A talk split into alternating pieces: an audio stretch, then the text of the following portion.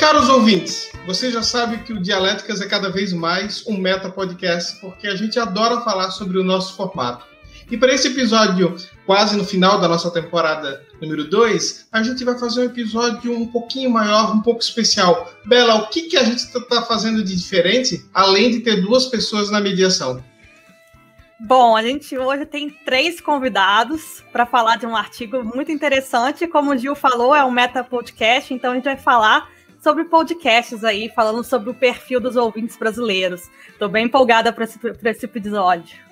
O artigo, na verdade, são quatro pessoas, mas a gente tem três dos autores aqui.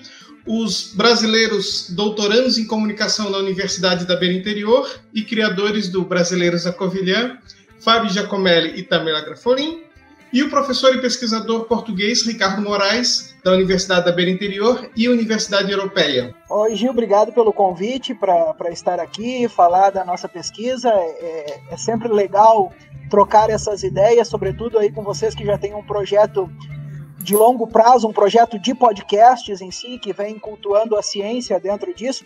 Então, poder aqui abordar um pouco mais sobre o nosso, o nosso trabalho que nós desenvolvemos durante o final do ano passado, que foi publicado nesse ano, então vai ser bem interessante, tenho certeza. Tamila, qual é o nome do artigo que a gente vai, vai discutir hoje? E seja bem-vinda também. Oi, Gil. Oi, Bela. Obrigada pelo convite. É, eu estou muito feliz de estar participando de um podcast, porque eu sou muito fã de podcasts, eu consumo podcast assim todo dia, vários podcasts. E o, no, o, nosso artigo, então, que saiu no, no, final do ano passado, ele se chama Transformação de Audiências e Novas Experiências de Áudio, uma análise das tendências e hábitos de consumo dos podcasts pelos ouvintes brasileiros. Professor Ricardo Moraes, que é professor do, foi meu professor na Universidade do Beira Interior e também professor de rádio, então também tem muita coisa para falar aqui hoje sobre podcast. Seja bem-vindo. Já tinha escutado algum podcast brasileiro? Já, já, já inclusive eu tinha escutado o vosso podcast. Obrigado pelo convite. Eu escutei um outro episódio que vocês fizeram sobre podcasts com dois convidados também. Não sei exatamente os nomes, mas era sobre podcasts. E, portanto, é muito interessante poder vir falar sobre, sobre esta pesquisa. E, como o Giovanni disse, uh, tendo em conta que eu sou professor na área de rádio e durante muito tempo não, não fiz propriamente investigação na área da rádio, mais recentemente tenho feito alguma e foi nesse contexto também que surgiu este, este artigo do podcast e, portanto, é sempre interessante vir debater com outras pessoas sobre este assunto. Muito obrigado pelo convite. Então, eu passo o microfone para vocês para fazer a tese. Tese. A ideia desse, desse estudo, o Giovanni e Isabela, ela surge de uma inquietação de várias semanas que eu ia incomodar o professor Ricardo lá na UB e falar com ele sobre podcasts e falar sobre produções em rádio, de que forma nós poderíamos pensar outras coisas. E aí um dia o Ricardo diz assim: nós precisamos então fazer um estudo sobre isso.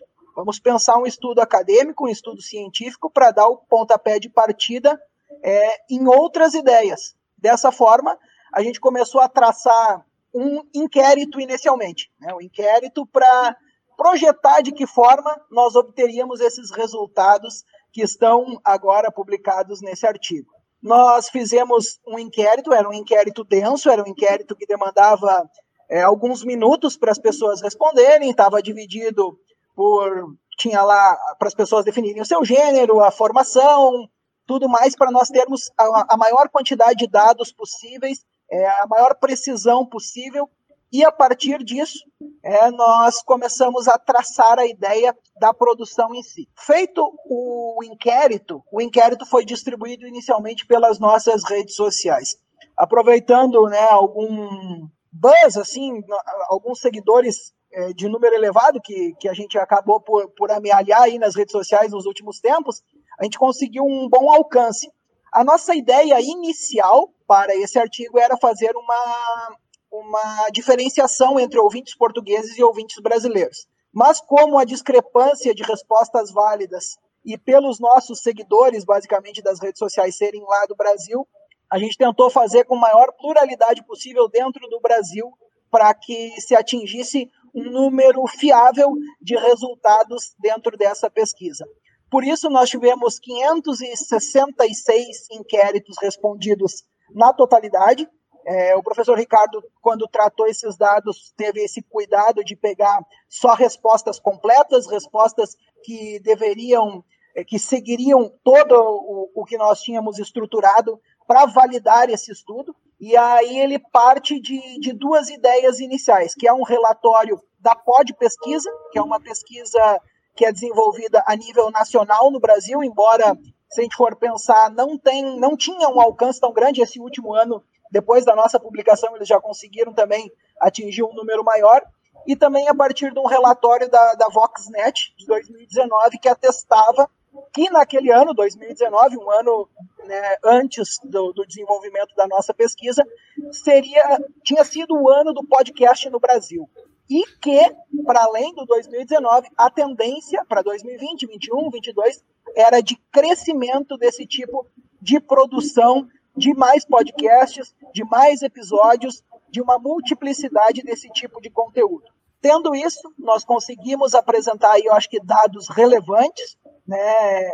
Na hora da distribuição, depois do artigo pronto, várias pessoas que pesquisam rádio há bastante tempo no Brasil vieram saudar a pesquisa, e isso para nós acabou sendo bastante importante, porque cabe a nós continuarmos trabalhar com essa ideia, porque na nossa visão, né, é um meio autônomo, claro, apesar de a gente trabalhar na ideia do rádio, o podcast é um meio autônomo e que ainda vai ter bastante espaço para discussão, bastante espaço para projetos e bastante espaço para investigação sobre tudo. É verdade que nós vamos chegar no momento que isso tudo vai saturar, Giovanni e Isabela. É, nós temos hoje milhões de podcasts com outros milhões de episódios. Hoje é uma tendência as pessoas ouvirem, o número de ouvintes está crescendo, isso a gente consegue atestar a partir dessa pesquisa. Mas é verdade que a gente tem que também pensar novas formas já, a partir desse podcast, a partir desse meio autônomo, e, e trabalhar o podcast com mais é, qualidade e mais, mais formas até de distribuição para pensar ele a partir de outros pontos. E eu acho que a gente consegue trabalhar isso de forma interessante nesse estudo, com alguns autores seminais da área do rádio, inicialmente, para depois trabalhar no podcast em si, né, como meio autônomo, como eu disse, e trazer esse espaço mais livre, mais criativo, com menos menos engessado, né, porque o rádio ele acaba por ser alguma um pouco engessado, porque tem uma grade de programação, então o podcast ele é um pouco menos engessado, e isso nós conseguimos ver essa, essa liberdade dentro da pesquisa que nós realizamos. Acho que o Fábio já disse, no fundo, já disse praticamente tudo. Inicialmente, de facto, era uma pesquisa, o objetivo era fazer uma comparação, não foi possível, avançámos com este perfil dos ouvintes brasileiros. Eh, é interessante também dizer que o processo todo até o artigo ser publicado foi um pouquinho longo eh, e é importante também dizer que quem foi o editor deste, dentro desta revista, isto é uma secção especial que foi criada neste número para falar sobre podcasts e uh, o editor foi precisamente o Dário Linhares, que é apenas e só um dos uh, autores que nos últimos anos mais, uh, mais tem trabalhado também a questão do podcast e nesta visão muito importante de pensar o podcast não apenas e só como uma tecnologia de distribuição de conteúdos radiofónicos, infelizmente ainda é pensado assim por muita gente, pelas próprias rádios, em alguns casos, mas pensá-lo como efetivamente um meio autónomo, uh, criativo, que, que, tem novas possibilidades em termos de criatividade, que abre a possibilidade a produtores independentes, mas que mesmo para uh, os grandes players, os principais meios de comunicação, se o pensarem efetivamente, tendo em conta todas as suas potencialidades, podem estabelecer novas relações, nós acreditamos, com os, um, com os ouvintes. Aquilo que o artigo nos mostra, no fundo, é que continua a existir ainda uma ligação entre, apesar de serem coisas diferentes, uma ligação entre rádio e podcasts, e também aquilo que dá para perceber é que talvez a estratégia das rádios, e podemos falar um pouquinho disso mais à frente, eu posso-vos falar de uma outra investigação que surge no, na sequência desta, talvez aquilo que as rádios estejam a fazer é tentar, através dos podcasts, precisamente ir buscar ou recuperar ou resgatar algumas audiências que não ouvem, uh, não ouvem, entretanto, ou deixaram de ouvir rádio. Porque se pensarmos que aquilo que nos dizem também os principais relatórios sobre a matéria, as pessoas ainda continuam a ouvir rádio, sobretudo nas deslocações do uh, quando estão no carro, trabalho-casa, casa-trabalho. Uh, enfim, pensamos naquilo que foi a pandemia e pensamos que essas, essas deslocações foram interrompidas. E isso ajuda a explicar muito daquilo que também foi o crescimento uh, do consumo de podcasts. Mas a verdade depois é preciso perguntar o que é que as pessoas estão a consumir quando estão a consumir esses podcasts. O que é que são esses podcasts, na verdade? E isso depois remete para outros dados que nós temos também no, no estudo e que são interessantes, que têm a ver com as motivações, o que é que leva as pessoas a ouvir os podcasts, uh, o que é que leva as pessoas a não ouvir mais podcasts, a questão da extensão é interessante, enfim, outros dados que podemos abordar mais à frente. E, portanto, eu acho que há aqui um conjunto de, de, para além deste, deste trabalho, há um conjunto de dados que necessariamente precisam de ser explorados e, desde logo, em perspectivas comparadas. Aliás, um, um dos aspectos que mais interessou os editores quando foi feita a proposta para este artigo, e ou seja, inicialmente, quando eles aceitaram e, e avançámos com o artigo, foi precisamente o facto de, porque há muita investigação no contexto americano, no contexto de língua inglesa, e ainda há pouca investigação relacionada com o podcast e com o perfil dos ouvintes, com o consumo, noutras latitudes. Uma delas é o caso português. Língua portuguesa, português de Portugal, não interessa, mas é muito importante no sentido em que um, precisamente o que nos dizem os relatórios é que é, neste momento, se não a primeira, pelo menos a segunda uh, língua que mais tem crescido em termos de produção de podcasts e, portanto, desde logo existe um interesse enorme em estudar uh, a questão da, da, produção de podcasts em português e depois, necessariamente, uh, o consumo, o tipo de consumo, a relação desse consumo com a rádio, não para estabelecermos uma relação determinista entre quem ouve rádio tem que ouvir podcasts, nada disto, mas é importante percebermos qual é que é a relação que se estabelece, porque quanto mais uh, depressa conseguirmos perceber essa relação, mais depressa podemos desenvolver também estratégias para a rádio, que é aquele eterno meio sempre ameaçado por tudo, pela televisão, pela internet, por tudo e mais alguma coisa, mas mais depressa, mais depressa podemos uh, traçar estratégias que ajudem a pensar uh, efetivamente aqui numa ligação e se calhar não tanto numa, numa ruptura, como alguns acreditam, outros numa simples reprodução, o que é o que encontramos na rádio é o mesmo que vamos encontrar nos podcasts e, portanto, acho que há aqui muita margem para para se investigar.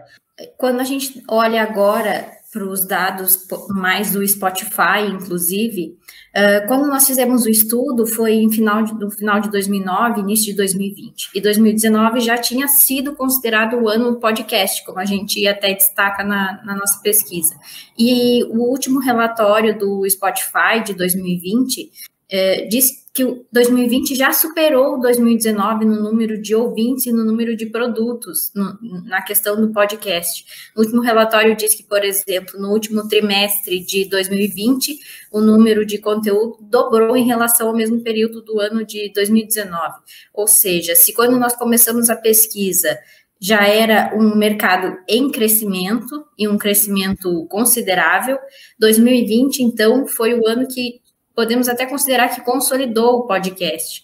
Como a gente até refere, uh, o podcast, por ser uma forma de comunicação mais democrática que o rádio, porque a gente sabe que o rádio uh, demanda uma concessão, uma compra de um espaço, uh, questões comerciais, o podcast é, é para todos produzirem, qualquer pessoa pode produzir. A pessoa pode começar a produzir como um hobby e depois transformar isso em algo monetizado, em algo que ela possa trabalhar é, continuamente. Mas graças a isso nós encontramos a maior diversidade de conteúdo e de, e de consumidores também. É, a pandemia ainda é cedo porque ainda não há uma pesquisa concreta sobre isso, mas com certeza consolidou uh, os podcasts, porque mesmo sendo uma forma de consumo individualizado, uh, as pessoas ficaram em casa e cada um queria consumir o seu, o seu tipo de, de conteúdo. Antítese. Bom, uma coisa que eu gosto muito numa pesquisa de vocês é a questão do inquérito, que eu acho que é muito difícil de trabalhar, porque normalmente é muito difícil de conseguir resposta. E aí, quando eu, eu li a pesquisa de vocês, vocês conseguiram um número muito grande de resposta, eu queria saber como que foi essa coleta de dados, se vocês tiveram algum tipo de dificuldade, assim, você já falou que foi difícil é, conseguir o número de respostas de Portugal aí, mas demorou muito para poder conseguir as respostas do caso brasileiro e quais foram as grandes dificuldades aí desse processo? Demorou, demorou um certo tempo. Nós, inclusive, tivemos que estender um pouco mais do que o planejado, né? Porque para nós conseguirmos alcançar um número que, que pudesse dizer assim, ó, nós temos agora dados fiéis, né? Dados que realmente representam uma parcela é, importante da população brasileira.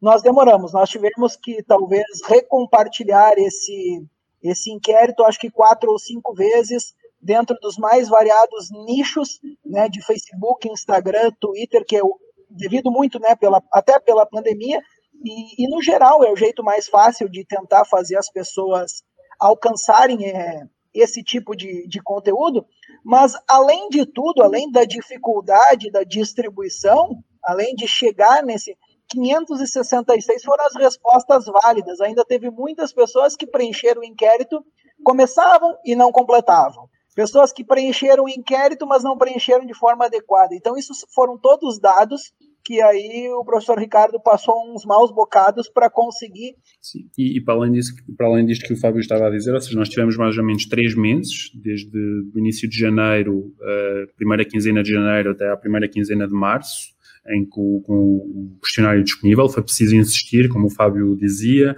foi preciso fazer este, esta filtragem da, da, do número de respostas que não eram completamente válidas Outro aspecto importante é dizer, é, estamos a falar de um questionário que tinha 28 questões, portanto, não é uma coisa que se preenche assim tão facilmente, até porque não havia muitas questões de sim ou não, estamos a falar de questões em que, com uh, várias opções, precisa analisar as, as respostas, antes de escolher, portanto, pensar um pouquinho, leva algum tempo. Um, outra coisa interessante que eu me estava aqui a lembrar era o facto de quando, quando começaram a ser feitas as partilhas no Twitter, haver algumas pessoas que diziam, ou que diziam, ah, aqui eu só posso dar uma, uma, uma resposta e não ter hipótese de ser múltipla escolha em determinadas perguntas, quando era propositado, porque a ideia era obrigar efetivamente as pessoas a tomar decisões que se aproximassem o mais possível daquilo que era o consumo que fazem efetivamente no dia a dia, em algumas situações, e as pessoas diziam, ah, se eu também pudesse escolher outra coisa, mas a ideia é que as pessoas fossem efetivamente por aquilo que fazem mais, aquilo que é, no fundo, o comportamento mais recorrente e algumas pessoas queixavam-se um pouquinho, deixavam alguns comentários em relação, em relação a isso, por exemplo, em relação às temáticas, que é uma coisa muito problemática também quando falamos de, de podcasts, também existe várias investigação sobre isso. Vocês também na pesquisa falaram sobre a questão da relação do consumo de podcast com o consumo de rádio, né? Que inclusive são ali 35% houve podcast, mas não eram consumidores de rádio. Isso me fez lembrar que várias rádios estão apostando hoje também nesse público online, o exemplo mais clássico é, no Brasil, a gente vê as grandes rádios todos transmitindo ao vivo no YouTube, ou programas específicos de para podcasts. Eu queria que vocês analisassem a opinião de vocês ao levantar esses dados e pelo que vocês também estão vendo no mercado hoje. A rádio está conseguindo falar com o podcast? É mesmo um caminho para as rádios buscar novas audiências? É por aí mesmo ou são caminhos podcast e rádio vão tomar caminhos muito diferentes, mesmo se tratando de mídia em áudio? É, é muito polémico.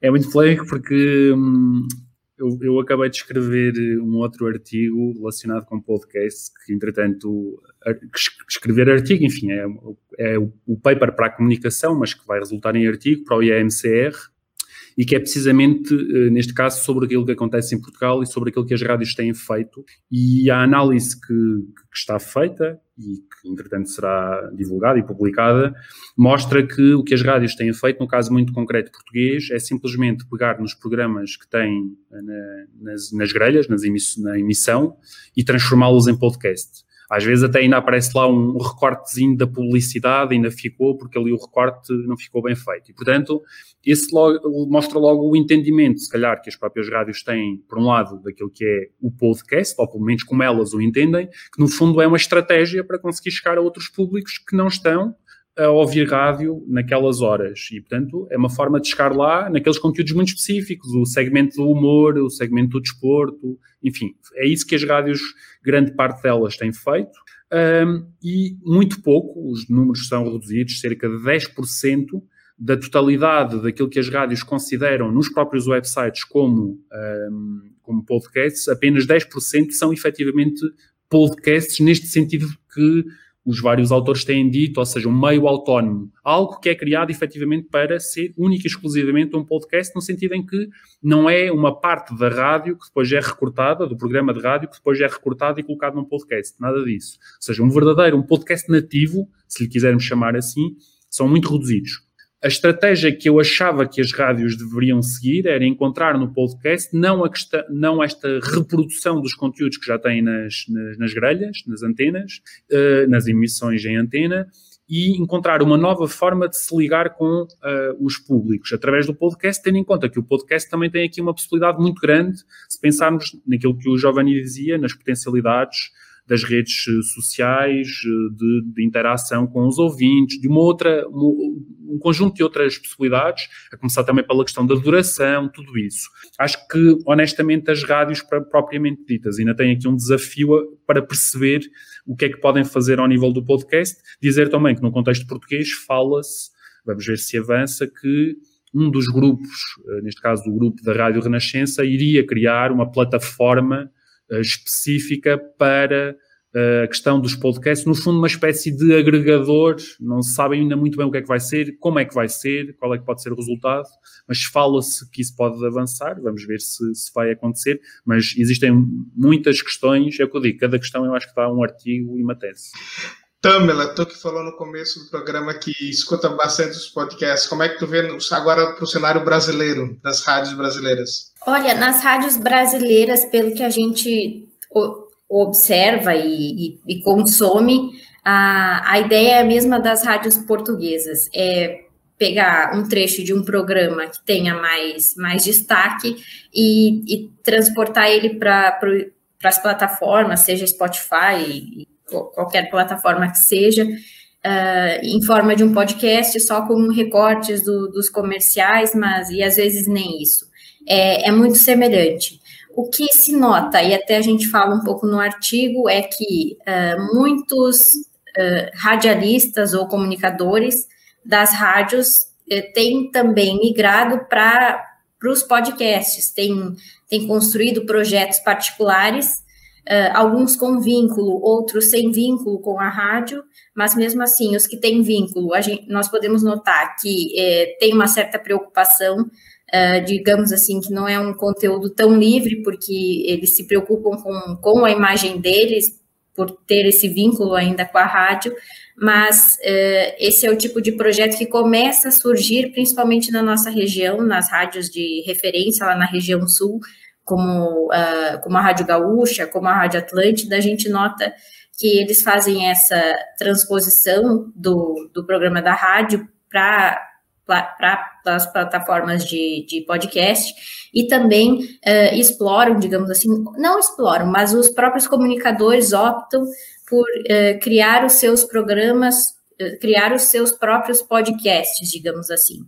Eu até agora fui dar uma olhada nos podcasts mais consumidos nesse momento no Brasil e a gente vê, e eu acabo de notar muita coisa sobre astrologia, isso reflete muito o que a gente ouve na rádio mesmo e até, nos próprios, até no próprio jornal, no jornal impresso, que é, nós temos o hábito de, de ver os, como é que está o nosso signo hoje. Isso, isso também acontece nos podcasts. Se você for lá ver na, no top 50 do Spotify hoje, vários os, os signos todos no, no top 20. E depois muitos, muitos programas de, de entretenimento e de, de debate. Isso é, isso é muito engraçado. Ah, e além, além disso, até uma coisa que eu, que eu pensei agora também é a própria migração, não migração, mas agora também, além de pegar um programa de rádio e colocar na plataforma de, de podcasts, uh, a gente vê também alguns youtubers ou comediantes, eu, isso eu notei muito em comediantes, comediantes fazem muito isso, que é ter o seu canal no YouTube, fazer uma entrevista que é publica, que é postada no YouTube e depois só o áudio também vira um, um podcast. Eu não sei se eu posso citar nome, posso, né? Por exemplo, o Maurício, Maurício Meirelles faz isso. Ele tem ali o canal dele, que ele tem que ele tem um podcast de achismos, mas também é um, é um quadro, digamos assim, que ele faz para o YouTube. Ô, Tamela, se tu pensar, o próprio Joe Rogan, que é o podcast famosão dos Estados Unidos, tem vídeo, né? Uhum, Inclusive, esse podcast aqui tem vídeo, né? Então, mas a gente começou primeiro com podcast, né? Depois que a gente mudou para vídeo. permitem só, eh, só fazer uma, uma, um complemento a essa ideia que a Tamela trouxe das rádios lá do, do, do Rio Grande do Sul, sobretudo, porque eu sou um, ouço muito rádio e ouço muito podcast. Eu ainda balanço bastante. Podcast eu deixo para ouvir, claro, os conteúdos diferentes, mas ouço muito a transmissão normal da rádio, tenho esse costume. E a Rádio Gaúcha em si, né, que agora é Gaúcha ZH, eles fizeram uma redação convergente e juntaram impresso, rádios, televisão, tá todo mundo junto. Eles têm dois programas que se balançam muito bem. Por exemplo, o segundo programa mais ouvido de esporte no Spotify Brasil é o programa de rádio da Atlântida, que é uma rádio desse mesmo grupo. É a cópia do programa de rádio. Mas o terceiro ou o quarto, salvo engano, já é um produto independente, que se chama Bergamota Mecânica, onde três jornalistas, que são da editoria de, de esporte, né, da editoria de desporto, eles produziram conteúdos que eles não conseguem encaixar na grade de programação natural da rádio. Porque lá você, né, Giovanni, tu sabe bem que no Rio Grande do Sul a polarização Inter e Grêmio só se fala disso dentro do esporte. Não se há espaço para nada. E o Bergamota Mecânica, que esses três jornalistas, que são El Diório, Rafael Gomes e o Rodrigo Oliveira, eles produziram conteúdos, por exemplo, a história do Maradona, a história do futebol basco, a história do Shakhtar Donetsk, sabe? São, são histórias diferentes que não caberiam na rádio natural. Bom, uma coisa que eu gostei muito na pesquisa que o próprio Ricardo falou na tese dele foi o fato de você ter aí várias pesquisas, mas focadas muito num, público anglofônico, numa realidade muito de norte global, assim, mais especificamente também norte europeia. E aí vocês acharam um gap aí falando do público lusófono, né? De países lusófonos. Mas no caso eu queria saber um pouco mais, o Ricardo, do, do, caso português. Já existe pesquisa falando sobre o público português? Quais, quais foram os resultados aí encontrados? Que eu fiquei curiosa para saber se tem uma diferença grande em relação ao público brasileiro. É assim, existem, existem vários estudos, a começar pela, pelo, pelo estudo do, do, da Reuters na versão portuguesa, ou seja, que o Obercom, o Observatório da Comunicação, fez para a questão portuguesa, onde apontam também nós, aliás, são, são referidos a esses dados, ou seja, apontam para o crescimento também do consumo de podcasts em Portugal. Esses dados do, do relatório do Obercom já falam, já apanham a primeira parte, uh, o primeiro período uh, do impacto da pandemia e, portanto, dizem um dado interessante que eu tenho procurado refutar de alguma maneira noutros trabalhos, que tem a ver com o facto eles dizem que, a, que os podcasts desligaram cada vez mais da esfera da rádio e passaram a ser conteúdos independentes e não conteúdos dependentes. Honestamente, não é isso que, que eu tenho verificado. Aliás, como a Tamela também dizia, portanto, eu acho que isso ainda não se verifica. Um, ou, ou melhor, se quisermos, verifica-se que os podcasts se desligam da esfera da rádio se olharmos para a produção independente, daquela do facto de estarem a surgir cada vez mais pessoas que podem criar o seu podcast, porque estamos a falar de algo que não exige grandes recursos. Enfim, é muito fácil pessoas fazer um podcast. Agora, aquilo que as rádios uh, uh, estão a, a, a fazer é, no fundo, essa reprodução. E não, há, não foge muito ainda, ainda não foge muito disso. Vamos ver o que é que acontece no futuro. No caso português, o que os dados revelam é esse, esse consumo também muito, muito semelhante, é o facto de as pessoas continuarem também a consumir nos, nos períodos de, de deslocação casa-trabalho, aspectos que eu acho interessantes e que precisam de ser eh, pensados também, estudados no caso português.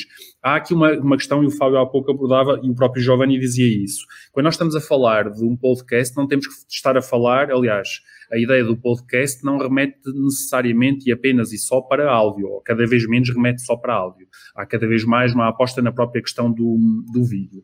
Implica pensar também nessas outras possibilidades e implica depois pensar como é que porque o que, me, o que me tem inquietado, se quisermos, relacionado com esta questão, é o facto de se dizer muitas vezes que as pessoas, sobretudo as faixas etárias mais jovens, no caso português também, mas não só, estão a ouvir cada vez menos rádio. Ora, se aquilo que nós vemos o que são estes podcasts, no fundo, são os programas da rádio, mas que não estão na emissão, são tirados da emissão e são transformados em podcast, se calhar não é correto dizermos que eles estão a ouvir menos rádio. Eles estão a ouvir, continuam a ouvir rádio, não estão a ouvir rádio é da forma tradicional como sempre foi feito. Agora estão a ouvir rádio via podcast, porque o conteúdo é o mesmo. Uma coisa que é, é, preciso perceber em relação aos podcasts, há, durante muito tempo existia a ideia de que as pessoas iam à procura de podcasts na verdade, as pessoas não vão à procura normalmente de podcasts. As pessoas vão ter com o podcast pela sugestão. No fundo, é mais ou menos a mesma história que nós temos agora com uh, Netflix e todas essas plataformas. Eu vou ver a série porque alguém partilha nas redes, ou alguém recomendou, ou vi uma notícia que destaca que aquilo é muito bom e que eu tenho que ver. E os podcasts não é muito diferente, é muito à base das recomendações, das sugestões que são feitas nas redes sociais por outros, pelos amigos, pelos colegas que dizem: Ah, tens que ver isto, tens que ouvir, e as pessoas vão ver. Portanto, esta lógica de as pessoas não irem à procura, no fundo, de, de, lhes sugerirem para elas irem ver, também é interessante nesta, nesta questão do consumo dos, do, dos podcasts. E eu acho que, uma vez mais, para investigações futuras, também deve ser, deve, deve ser pensada. E para terminar, só dizer aqui um aspecto relacionado com as temáticas. Do relatório do Obercom, eles, eles alertam para o facto de, no contexto inglês, não é, do Reuters Institute, que faz estas pesquisas, é muito, tem sido muito difícil segmentar a questão dos temas dos podcasts. Porque, mas eu acho que o problema é precisamente porque ainda estão muito ligados às rádios. Na rádio é fácil nós percebermos se o conteúdo é de desporto, se é isto, é aquilo. É muito segmentado porque a grelha obriga a essa segmentação. No podcast, eu posso ter um podcast. Eu diria que o podcast Dialéticas é científico, mas pode ser sobre humor. Se nós fizermos aqui um conjunto de piadas, podemos falar sobre desporto, enfim, pode ser sobre muita coisa diferente. É muito difícil catalogar. E, portanto, a questão das temáticas é um grande desafio no estudo dos podcasts. O relatório do Obercon indica isso, que eles têm tido muitas dificuldades e agora o professor Ricardo fez uma analogia ali com o Netflix, foi comentado também, uma coisa que chamou a atenção na pesquisa de vocês, nos resultados, né? Os, aquela pergunta, né? O que faz a pessoa não ouvir podcast? Então, duas, tem dois pontos assim que chamam atenção. Primeiro, né? Na, três, né? Não tem tempo para ouvir. Que isso é meio relativo, porque na verdade o podcast é bom justamente porque tu consegue ouvir enquanto faz outra coisa, ok. O segundo é ser grande demais, e aí, alô, xadrez verbal, pô, cinco horas no programa não dá, né? Mas ok. E só, só acho que só o xadrez verbal consegue fazer um programa extremamente longo e ainda conseguir manter a audiência. E a pergunta que me chamou a atenção: tem coisas demais e eu acabo não escutando nada, não sei por onde começar, né? Isso tem uma história que remete ao Netflix, que está com um catálogo tão grande que eles estão com aquele problema, que a pessoa zapeia, zapeia, né? Fica procurando não, e acaba saindo da plataforma. Nós estamos vivendo hoje um boom de podcasts que vai ser tipo os blogs no, século, no começo do século, do tipo, aparecem milhares, depois o mercado começa a se filtrar e começa a selecionar, o podcast vai achar o seu espaço no mercado, ou vai ser assim mesmo, essa loucura que cada dia aparece mais 50 podcasts, todo mundo produz, vem a Globo ano passado e lança 283 mil podcasts de uma vez só, é por aí mesmo? Como é que vocês estão vendo essa questão? Porque hoje realmente tem demais. E quem for... Claro, vocês falaram que as pessoas vão escutar porque alguém recomendou. Porque se a pessoa for procurar, eu quero ouvir um podcast, ela vai ficar perdida mesmo, não tem por onde começar. A ideia é muito mais por parte do produtor de conteúdo, ao meu ver, compreender que não vai ser do dia para a noite que ele vai ter é, talvez um investimento, alguém que banque a produção dele, e que ele tem que insistir, né? Vai demorar para te ter audiência, para você conseguir fidelizar pessoas dentro do seu conteúdo, além de ter um bom conteúdo, além de ter uma produção frequente em dias certos, tu precisa ter tempo. Não é fazer um hoje, fazer um em outubro e achar que a pessoa que ouviu hoje vai ouvir em outubro de novo. Então, é muito mais por parte, talvez, do produtor de conteúdo, ao meu ver, do que do consumidor em si. Sim, e esta questão da, da, da abundância de conteúdo, no fundo, não é? que é sempre um desafio, eh, é, é bastante interessante. O que diz, eh, eh, aquele estudo que nós citamos da Voxnest dizia algo muito interessante, que era os podcasts estavam a substituir aquilo que durante muito tempo foram os youtubers. Os podcasters estavam a substituir aquilo que eram os youtubers. Havia youtubers para tudo. Para a coisa, enfim, mais ridícula, havia um youtuber e havia imensos canais. E que estavam a ser substituídos. E depois, e durante muito tempo, o podcast teve aquela aura que era precisamente como eu posso tocar no meu gravador ou no meu telemóvel e fazer o meu conteúdo, toda a gente fazia. Depois começou a ter os grandes players, o Giovanni dizia, a Globo percebeu, espera lá, está aqui o mercado, então vamos com tudo para este mercado. E houve imensos players que perceberam isso e começaram a entrar neste mercado. Aumentou ainda mais. Nós nunca deixámos de ter uma redução de conteúdo, estamos sempre a ter um aumento de conteúdo eu acho honestamente que isto vai ser uma coisa, até por isto que o Fábio, que o Fábio dizia, que tem a ver com, em algum ponto, nós sabemos que nesta, nestas coisas de, de conteúdos gerados pelo utilizador, e depois até podemos meter empresas ao barulho, grandes meios de comunicação, em algum momento uma questão vai entrar, que é a questão de como é que isto se financia.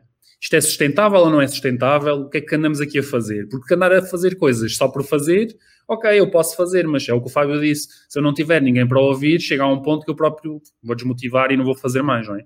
Portanto, essa é a questão que vai, vai marcar, eu acho, os próximos tempos. Eu diria que vamos ter ainda mais, vá, sendo otimista, cinco anos de boom, isto vai continuar a crescer, e vai surgir outra coisa, não sei o quê, mas vai surgir outra tendência, outro conteúdo, e a coisa aí vai mudar. Eu eu até brinco que eu nasci na geração errada, eu me considero uma baby boomer. Eu sou muito refém dos, dos algoritmos, então, como eu cresci consumindo o que a T me mostrava, quando toda vez que eu vou ao Netflix ou HBO Go, ou, o que for, é, eu sou muito refém da, das sugestões ah, você assistiu isso, então agora você pode gostar disso, disso, disso, e eu acabo me rendendo, e no podcast é a mesma coisa. Eu sou muito da. Eu, eu ouço um podcast, aí o Spotify sugere que eu posso gostar daqueles outros três, quatro podcasts que tem uma temática parecida, e eu realmente gosto. E eu me guio muito pelas paradas também, porque eu penso, olha, tem muita gente assistindo isso. Por que, que tem muita gente ouvindo isso ou assistindo isso? Uh, então, é, é, por isso que eu brinco que eu sou uma baby boomer, eu, eu consumo aquilo que, que, que, as plataformas me oferecem, que elas, que elas dizem que, que, que vai se encaixar no meu perfil. Eu sou um pouco, talvez, preguiçosa para isso, mas tenho gostado do que eu tenho consumido até o momento. Síntese.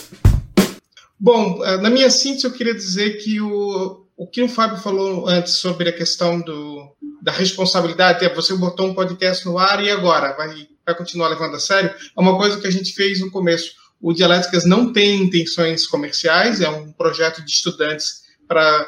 Na verdade, surgiu com uma conversa que a gente queria manter um grupo de leitura, né? Isso é a origem do Dialéticas. Mas a gente sempre respeitou essa questão dos prazos, da periodicidade. O Dialética sai toda sexta-feira, às 5 horas da manhã no Brasil, às 9 horas da manhã em Portugal, às 10 na Alemanha, onde a Isabela está, e a gente leva isso de uma forma muito religiosa. Teve um dia que atrasou algumas horas, inclusive teve um ouvinte que reclamou. Mas a gente leva isso muito a sério, mesmo sendo uma coisa de lazer. A gente não, não é a nossa atividade principal, não é o nosso trabalho, mas tem que ter um pouquinho de dedicação. E deu um pouco de resultado. A gente já tem uma audiência legal que, inclusive, motiva a gente a continuar fazendo isso. Então, é uma coisa que eu já, inclusive, falei em sala de aula, uma disciplina que eu fiz apoio letivo esse ano na Universidade da Beira Interior, mas na hora de fazer um podcast, pensa nisso. E aí talvez seja uma alternativa para quem quer entrar nesse mundo de podcasts e não sabe por onde começar, quer começar a produzir, em vez de fazer um, um desses que ocorre toda semana, toda quinzena, faz um menor, faz um, um, um programa com começo, meio e fim, cinco episódios por temporada, talvez pode ser um caminho até para a pessoa experimentar essa ferramenta, porque é uma responsabilidade, é uma coisa séria tu fazer, por exemplo, um programa toda semana, não é fácil mesmo. Isabela. Bom, uma coisa que a Tamela falou que me chamou muita atenção foi aquela coisa de ter muito podcast hoje que está muito linkado com aquilo que você vê no jornal. Ela deu o exemplo ali da astrologia. E tem um podcast que eu adoro, que chama Respondendo em Voz Alta, que é basicamente pergunta de ouvinte. E ela faz como se fosse ao vivo o programa, mas na verdade não é, é pré-gravado. Isso é uma coisa que dá muito certo também no podcast. Então, como o Ricardo falou, né, a gente falar que é uma coisa diferente não é uma, uma outra forma de consumir aí o rádio de certa forma. E aí a gente vê uma série de programas que são gravados ao vivo, por exemplo, com participação mesmo ao vivo do, do ouvinte. Ou seja, você falar que o rádio morreu e o podcast nasceu é errado, porque na verdade o que a gente vê é uma transformação do meio mesmo. Bom, eu já, já vou naquela, naquela ideia do que o professor Ricardo aborda dos cinco anos, porque eu acho que o podcast acabou por maturar muito nessa nova onda que a gente está vivendo dos podcasts. Vocês vão lembrar com certeza lá nos anos 2011, 2010, 2012, quando surgiu as primeiras ideias do SoundCloud, do Podomatic, onde a gente colocava os nossos primeiros áudios, as nossas primeiras ideias de podcast, e aquilo acabou, morreu é, e voltou com muita força nesses últimos anos, com mais ideias, com novas formas de produção e, sobretudo, de difusão, de espalhamento desse conteúdo. Eu continuo achando que o podcast é um meio muito mais autônomo do que é, um, um complemento da rádio, por exemplo. Acho que é um espaço onde as pessoas produtoras desse conteúdo podem, de fato, inovar, não tem uma liberdade, é, opa, perdão, tem uma liberdade muito maior que teriam numa redação radiofônica, então tem mais tranquilidade para produzir, mas seguindo na lógica da quantidade de produções que nós temos à disposição, quem quer se lançar nessa ideia dos podcasts na podosfera e quer conquistar a audiência, vai ter que inevitavelmente ouvir muito podcast, para tentar perceber de que modo ela pode se encaixar. É, talvez seja difícil hoje dizer que não tem um podcast de um tema X. Talvez seja muito difícil. Não vou afirmar, mas talvez seja muito difícil. Mas mesmo assim, quem produz esse tipo de conteúdo ou quer produzir esse tipo de conteúdo vai ter que ouvir muito podcast para compreender onde o seu conteúdo ou de que forma o seu conteúdo realmente pode alcançar as pessoas e de forma progressiva, conquistar mais ouvintes e até publicidade, se assim for o desejo de quem produz esse conteúdo. Sim, e para. Eu, eu diria que a única coisa que no meio disto tudo uh, relacionada com o podcast me, me, deixa bastante satisfeito é o facto de ver aqui a, a lógica do, do visual, do vídeo, a ser quebrada. Acho que não se falava tanto em áudio há muitos anos Uh, e os podcasts trouxeram essa possibilidade de se falar muito mais uh, na questão do áudio, na questão dos próprios meios de comunicação impressos uh, que têm um website, terem percebido que era preciso ter mais áudio e criar podcasts, ou não só criar podcasts, mas introduzir mais áudio nas próprias peças, nos próprios conteúdos.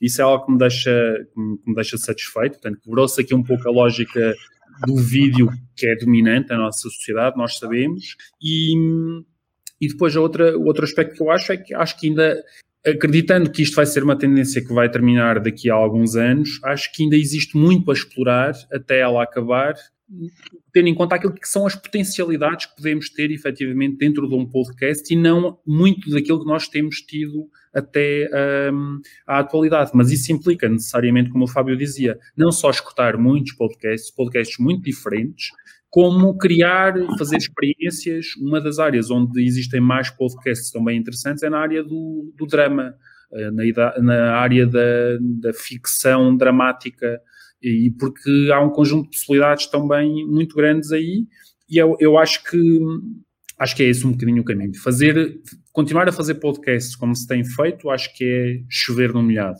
É, acho que a possibilidade existe de fazer diferente e aí então o podcast pode ganhar nos próximos anos uma nova aura, como gostam de dizer as pessoas que trabalham nesta, nesta área do som, uma nova aura em termos de, de aura sonora. Eu acredito que o, o podcast, uh, nós de uma forma geral, nós ainda estamos num, num meio que, é, que exige muito uh, humanização, que, a gente, que exige que a gente se identifique com, com as pessoas que estão do, do outro lado. Eu acho que o podcast também traz isso, Uh, nós vemos, então, uh, muitos programas, muitos uh, apresentadores, muito, muitos podcasters que dão certo, porque eles têm uma própria forma de, de levar a conversa, de levar o conteúdo.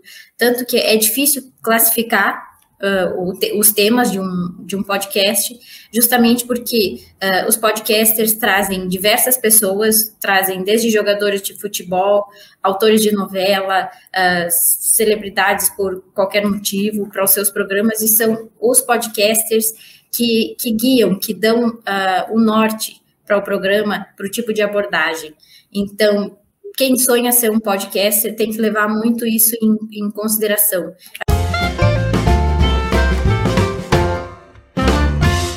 Bom, a nosso quadro de referências, eu vou começar sugerindo um dos podcasts mais interessantes do Brasil, o caso Evandro, que é uma temporada do Projeto Humanos do Ivan Mizanzuki. Por quê? Porque ele foi fazer um, aqueles podcasts narrativas sobre true crime, né, relembrando um crime dos anos 90 no Brasil. Fez um trabalho tão bem feito, mas tão bem produzido, uma pesquisa tão profunda, que ele conseguiu, inclusive, alterar talvez o rumo da história. Ele conseguiu alguns áudios que não haviam sido revelados até então. O trabalho foi super elogiado, ele ganhou um emprego na Globo depois disso, virou livro e agora virou série do, do Globoplay. Ou seja, é um trabalho que começou em podcast, que hoje é totalmente multimídia, uma coisa muito legal, e é, começou independente. Bom, eu vou indicar o podcast 45 do Dialéticas, fazendo aí uma autopropaganda, que a gente fala sobre pesquisas em podcast. Foi a Luana que escreveu o artigo, e ela fez um estado da arte sobre pesquisas em podcast. Então, para quem quer saber um pouco mais sobre como anda as pesquisas sobre o tema, tá aí uma, uma ouvida interessante. E eu indico, então, o podcast É Noia Minha, que, na verdade, eu acho que eu vou chover um pouco no molhado, porque é um podcast que está sempre entre os mais ouvidos, que é de uma escritora e roteirista, que é a Camila Frender. É, ela, ela fez muito sucesso como escritora, falando as paranoias dela, de quando ela virou mãe. Então, ela lançou um podcast, é um podcast também que saiu um pouco só do, do, do áudio, ele também virou uma newsletter, que é a newsletter do, da Associação do Sem Carisma, e depois a partir disso, do, da newsletter, também surgiram outros dois podcasts, que é o Pepe Cansada e Calcinha Larga, todos, todos com cunho mais eh, da, da realidade assim, feminina, digamos assim, de o Calcinha Larga sobre mães, e a, agora elas têm ampliado mais a temática, e o Pepe Cansada de Mulheres Solteiras Procuram, e o É Noia Minha é muito interessante porque a Camila consegue levar no programa desde Leandro Carnal até alguma celebridade, até um comediante do momento, assim. Então é bem interessante a forma como ela aborda as temáticas, como ela deixa uh, todo o, o, programa de uma forma muito leve. Ricardo? Eu vou fazer batata, vou fazer duas sugestões. Uma teórica, que é este livro, que é Podcasting da Audio Media Revolution, que é o, o livro do Martin Spinelli e do Lance Tan. É muito bom pelos questionamentos que fazem em relação precisamente a toda, tudo aquilo que é o entendimento que temos às vezes sobre podcast e um podcast em si, não é? Não podia deixar, agora que vocês fazem todos uma recomendação de podcast parecia mal, não fazer uma recomendação, vou fazer a recomendação de uma forma diferente também que eu acho daquilo que é um bom podcast, que é do projeto de jornalismo independente que é o FUMASSA, e como eles fazem jornalismo de investigação e grande parte da divulgação desse jornalismo de investigação, na quase totalidade, é feita via podcast, não está nos tops, não está nos tops de podcasts mais cotados, mas é verdadeiro jornalismo de investigação divulgado através de podcasts e é uh, uma recomendação que eu deixo a quem quiser explorar. Bom, eu vou recomendar o Potter Entrevista, é um, é um podcast de um jornalista gaúcho, que eu gosto muito, já, já vai com mais de cinco temporadas.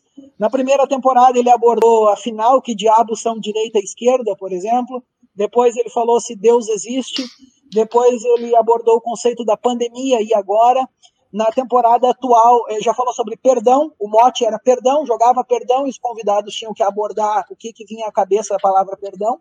E, e, o, e a última, né, a temporada que está agora no ar, se chama Histórias de da Vida. E aí vocês imaginem a multiplicidade de convidados que passam por lá. É, nessa temporada em específico, é, o Leandro Carnal, por exemplo, como a Tamela falou, esteve lá, como o Jackson Follman, é, o ex-goleiro que estava no acidente de Chapecoense, também esteve lá. E é o espaço onde o Potter diz que é para ouvir as pessoas. Porque na ideia dele, nós hoje estamos ouvindo muito pouco as pessoas. Então ele só coloca motes para que as pessoas falem, então recomendo muito. É o Potter Entrevista, eu gosto muito e fica a dica para vocês ouvirem. Bom, para quem não sabe, a gente tem aí no nosso site a Agenda Dialéticas, que é basicamente um call for papers, para você não perder aí os prazos. E eu queria saber, Gil, qual que é a sua indicação aí de chamada para a semana? E eu vou trazer então o call for paper para o dia 20 de agosto, tá tempo? É chamado para o dossiê Concentração na Internet e Regulação, da revista EPTIC. Aliás, internet e regulação é um assunto, Isabela, que a gente tem que fazer um episódio exclusivamente sobre isso. Temos que achar alguém do direito digital para, para trazer uma pesquisa sobre isso. Você já sabe, então, para quem acompanha, dialéticas.com/agenda, você encontra a toda a nossa toda a nossa agenda. Vamos então, o nosso programa está acabando agora, está chegando ao fim, e eu quero agradecer muito a presença do Fábio Giacomelli, da Tamila Grafolin e do professor Ricardo Moraes. É um episódio que o público deve ter percebido que ele é maior do que o normal, mas a gente precisava fazer um episódio desse. Acho que esse assunto, a gente já fez é o terceiro já sobre podcast, a gente provavelmente vai ter mais, né, Isabela? Mas é sempre importante estar trazendo esse assunto, até porque a gente está nessa plataforma que, como vocês viram aqui pelas explanações, tem muita coisa ainda para ser pesquisada, muita coisa para ser falada sobre ela. Muito obrigado mesmo, agradeço vocês por ter vindo hoje. Obrigado. Obrigado, obrigado nós pelo convite. Tá Foi realmente um... Muito obrigada mesmo pelo convite. Foi muito, muito legal fazer. Foi realmente um prazer. Quando vocês tiverem aí artigo novo publicado, é só falar com a gente, que a gente convida vocês de novo para poder apresentar. E a gente já está quase chegando aí no semestre, então a gente vai encerrar o Dialéticas na próxima semana. Então, semana que vem é o nosso grande finale aí. Vai ter, vai ter até cliffhanger para a próxima temporada.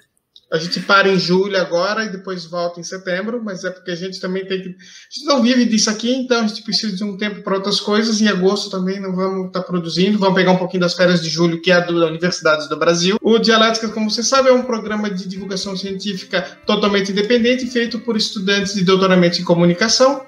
E a gente vai voltar depois em setembro. E como a gente já deve ter percebido essa temporada agora, de, de fevereiro até até agora, a gente sempre teve convidados. E essa é a nossa ideia. Como a gente deixou aqui o convite para o Fábio, para a e para o Ricardo, se tiver outra pesquisa, voltar aqui, quem está ouvindo também. A gente já trouxe, inclusive, pessoas que a gente não conhecia, já vieram aqui, já entraram em contato conosco, trouxeram a sua pesquisa, que o objetivo é isso mesmo. É bater um papo e conversar sobre aquilo que a gente está pesquisando atualmente. Se pois você é, gostou do... Diga, Se você quiser aí participar, é só acessar nossas redes sociais, arroba Dialéticas, tanto no Instagram quanto no Twitter. A gente também tem e-mail, a gente tem site, a gente tem tudo. É só entrar em contato que vai ser um prazer receber você aí na próxima temporada. E até semana que vem com o comando da Isabela Gonçalves.